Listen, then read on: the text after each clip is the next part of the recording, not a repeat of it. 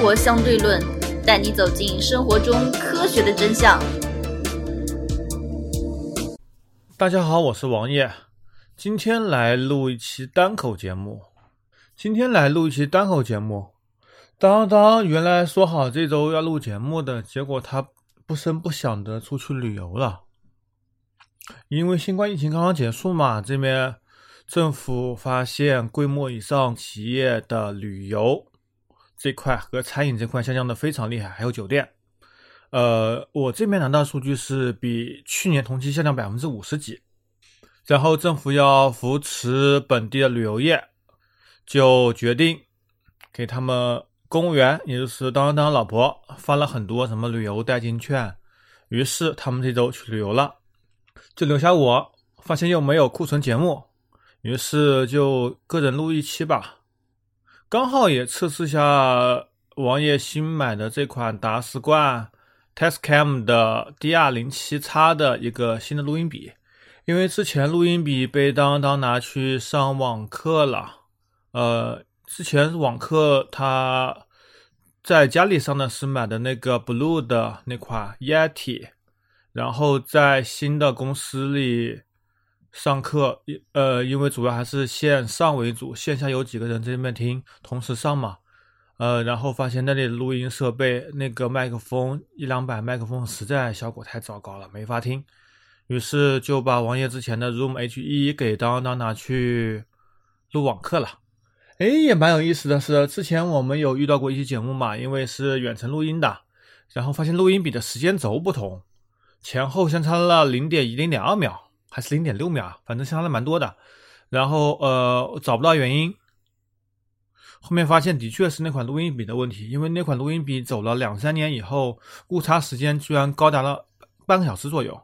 而这次录网课也发现了，呃，录下来的视频，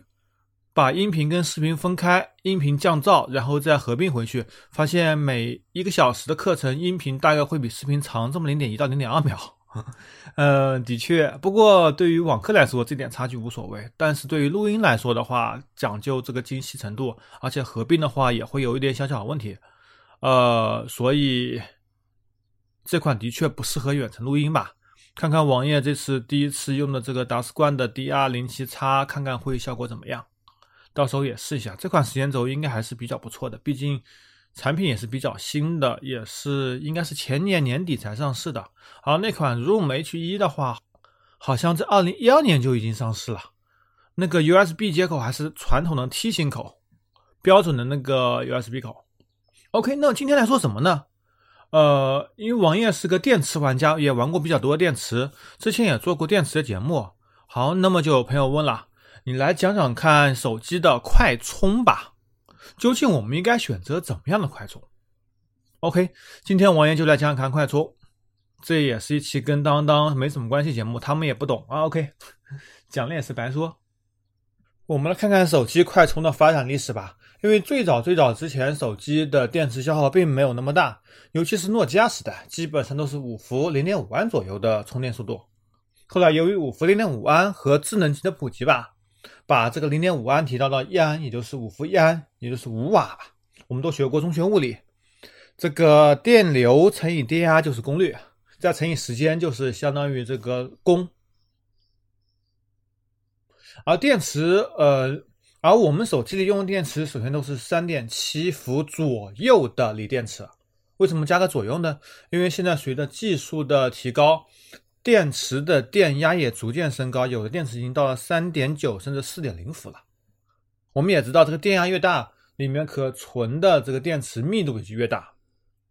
而我们比较熟悉的步步高旗下的营销，主要比如说什么充电五分钟、通话两小时开始，就正式进入了大幅充电时代吧。从那个时候开始，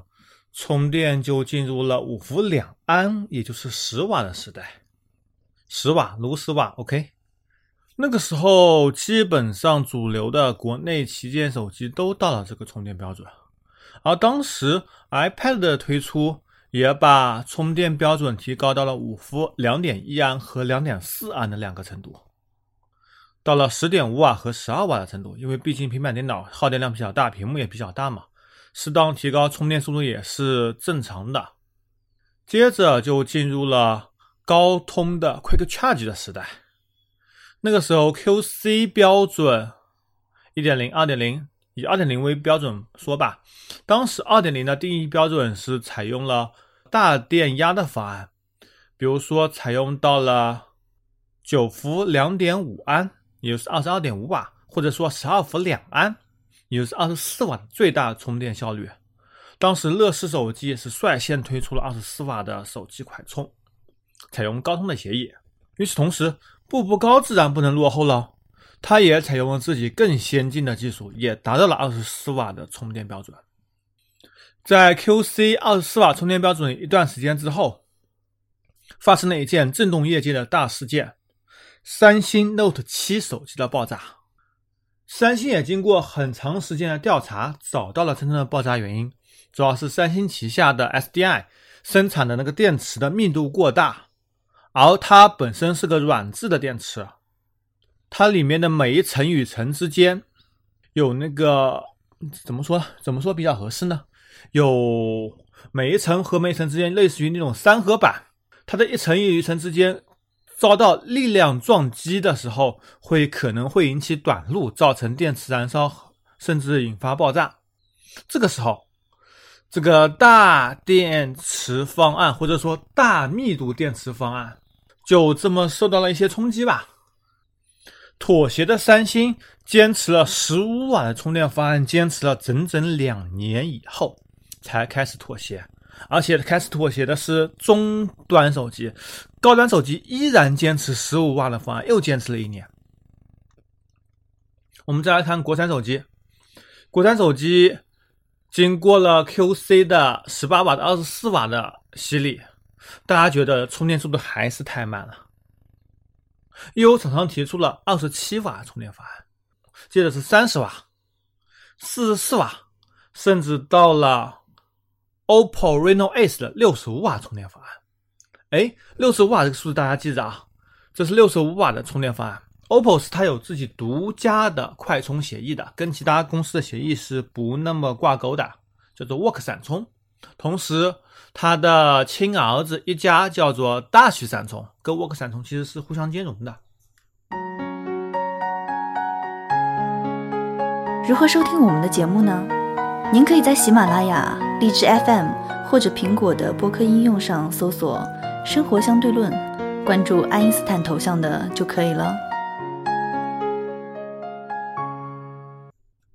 除了有线充电，很多企业开始大力发展无线充电，尤其是无线快充。无线快充主要是进行 Qi 协议，开始是 Qi 协议，也是开始是从五伏一安五瓦开始，到七点五瓦，到十瓦，到十五瓦，到二十瓦，到二十五瓦，到三十瓦。现在主流的无线快充已经到达了三十瓦程度，已经远远优于前几年的有线的十八瓦或者是二十七瓦的快充了。而且无线快充放那边就可以充电，甚至现在很多高端的显示器上面自带了 PD 的六十五瓦接头和无线快充的这么一个无线的模组，也都是比较为用户着想的。但是我们要发现了，刚刚也说到了快充协议，发现这么这么这么多公司有着这么这么这么多的快充协议，比如说步步高系的 OPPO 和一加。他们有自己的大曲闪充和 Work 闪充，嗯，vivo 有自己的快充协议，小米有自己的快充协议。当然，小米很多东西还是基于跟高通联合研发的 QC 协议，然后和基于 PD 协议进行的二次开发。苹果是遵循 PD 协议的，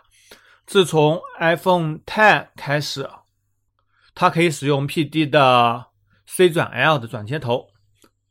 嗯，采用十八瓦的快充技术，而三星有着自己的快充协议，虽然它也兼容 PD 协议吧。接着，MTK 有 MTK 自己的快充协议，华为有自己的 FCP 快充协议，他们互相之间不兼容。有厂家针对这些协议推出了通用的快充头解决方案，它同时兼容 PD。也是使用最广的 PD，我们看可以看看啊，小米支持 PD，苹果支持 PD，三星支持 PD，笔记本领域，不管是 Surface、联想的、戴尔的、惠普的，都支持 PD 快充协议。而华为手机也是支持比较简单的 PD 快充协议，包括其他的呃，Nintendo 的 Switch 也都是支持这个 PD 协议的。PD 可谓是一个比较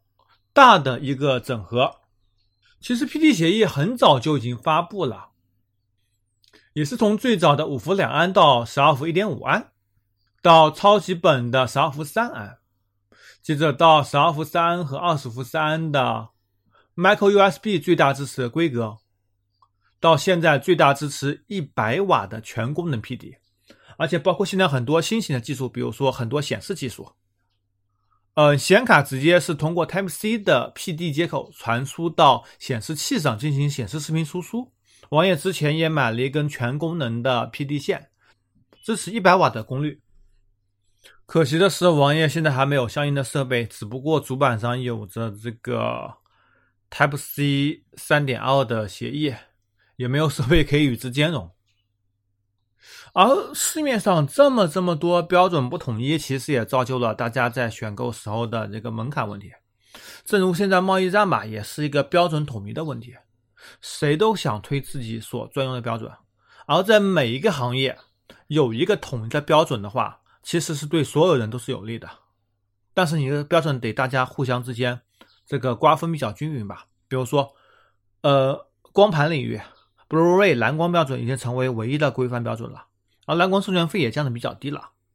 大家也都可以接受。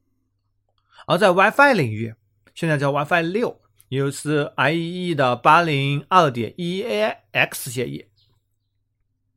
也都成为了一个标准。包括现在的主流观点，一个五 G 协议，五 G 基本上标准也已经确定了，下个月也就会即即将这个最终公布了。所有的五 G 标准也都这么确定下来，也是对所有厂商都是有好处的。大家可以一起降低成本，而且大家可以分享专利，同时与持有专利的专利人之间不进行这么激烈的专利交锋吧，也节约了很多研发。和运营，还有一个专利诉讼的成本，对消费者来说是绝对是好事。对，但是对于公司来说呢，如果我拥有一个标准，我就是老大；我没有标准的话，其实对我来说也并不怎么亏。快充领域其实也一样，王爷还是坚信最后大家会把标准统一成这个 PD 标准的。而这个 PD 标准呢，嗯，最近比较主流的叫做干充电头。为什么叫干呢？叫 GaN 氮化镓，氮化镓这么是一个新材料，它的可以做到充电器的体积比较小，可以以以前最早那种五伏两安充电头的体积做出现在的六十五瓦 PD 快充的这么一个充电头。不过成本还是比较高的，主流的氮化镓充电头成本价格基本上要超过一百元人民币。当然了，如果标准统一，而且它既可以充充电宝，又可以充笔记本，还可以充手机，你如果是出门出差，只要带这么一个充电头，其实就可以万事大吉了，也方便很多商务人群。对于王爷自己，也是买了六十五瓦 PD 的那种插座，不在意体积大小的，无所谓放这面，对所有设备都可以进行兼容，也是非常非常好的一个办法。接下去说一点，就是之前，嗯，小米中国区总裁卢伟斌在微博上说，我们做个调查吧，大家是喜欢电池容量大还是快充速度快？给了这么几个方案，王爷大致想想啊，第一个是四千毫安时六十五瓦的快充，第二个是四千五百毫安时，大概是四十五瓦左右的快充吧，第三个是差不多到了快五千毫安时。快充大概只有三十瓦，这么三个选择，哎，我们可以大概区分一下，电池容量提升，充电速度要降低，这是为什么？因为现在快充主要是里面有电荷泵，它可以双路对电池同时进行充电，才可以达到更高的充电速度。同时，充电速度越快，对电池的损伤越大，发热也越大。你要保持充电速度快，你必须把电池密度降得更低，而且同时在里面要加入相应的芯片来保证它的充电速度。这东西都是占体积的。而对于绝大多数用户来说，你多少充电功率你觉得是够用了呢？王爷为例，王爷现在还是用三年前的手机，今年也不打算换，准备用到四年以后再换吧。主要是今年五 G 纯粹鸡肋，耗电量大，没有基站。套餐是王爷有一个五 G 套餐了，两个套餐有一个已经换到五 G 套餐了，主要是为了要大宽带，这倒无所谓，这倒问题不是太大，而且价格。本身电信这边也有关系，价格也都是比较低廉的。关键问题还是在于第一个，五 G 手机它的密度太大了，集成东西太大了，我要多花这么六七百块钱买这么一个手机，同时耗电量这么巨大，用起来也不会很爽。只不过在有五 G 信号的地方，由于四 G 的用户过于拥挤，尤其是中移动用户，四 G 这个流量过于拥挤，造成了可能会堵塞。五 G 的话，速度会有一个显著的提升，但对于其他两家运营商用户来说，这个提升没有那么显著吧，也是有显著提升的。你在牺牲这个成本和牺牲功率情况下放五 G 是得不偿失的。我也是这么认为的。明年所有的旗舰芯片都采用五纳米，台积电五纳米，因为高通的骁龙八七五已经确定了台积电五纳米工艺。五纳米比七纳米的进步还是非常非常大的，而且大概率会集成基带。呃，虽然这也还不能确定吧，外挂基带也有外挂基带的好处，比如说毫米波支持的更好啊，等等等等。同时，基带也会采用比较先进的五纳米或者七纳米技术，本身功耗也不会那么巨大。所以，王爷个人认为，明年加上五 G 基站的普及，五 G 套餐资费降低，手机的成本。都会比较合适，同时电池管理也会做的比较合适的情况下，明年的五 G 手机将会是绝大多数换机用户的正确选择。做个总结吧，今天我们大致梳理了这个快充协议的发展史，也是大致梳理一下，只能说是大致吧。我们也说到了快充的优点和缺点，比如说缺点是比较耗电池，因为现在手机换电池也成本也降低了。比如说小米隔段时间会有个什么换电时间，四十九元换电池是非常合算的，包括华为也只要九十九块钱就可以换一块原装电池了。苹果的话，电池还是比较昂贵，但是也只要花两百多块钱就可以进行更换了。其他的 OPPO、vivo 也不会太贵，大家也不用考虑把手机的更换周期给压到那么小，现在主流周期应该是在两到三年。你可以换一块电池，用两块电池完整的寿命周期完以后再进行系统迭代，手机进行迭代。寿命问题是可以基本上可以忽略不计了。快充协议呢？我家这么多人有这么多品牌手机，有这么多设备，我也希望这些厂家能够为消费者着想，全部统一到 PD 快充协议上来。用户不需要那么大快充速度。以王爷为例，王爷需要的可能是半个小时的充电速度，随用随充，半个小时可以从零充到八十，已经是非常非常非常不错了。哪怕从二十充到八十，我也觉得这是个非常非常不错的选择。这对于绝大多数用户来说已经是够用了。无线充电有比没有好。但是对于五 G 手机重量增加，今天无线充电势必也会增加一堆重量，比如说里面有线圈，有相应的无线充电模块，重量权衡应该是需要手机厂商跟用户之间做一个协调的，用户也可以因自己的需求而进行选择。好，今天节目到此为止，感谢大家收听，拜拜。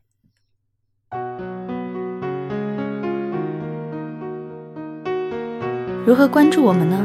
您可以加入 QQ 群四三九九五幺七幺零，关注公众号“生活相对论 ”TLR，关注网站 eduxdl 点 com。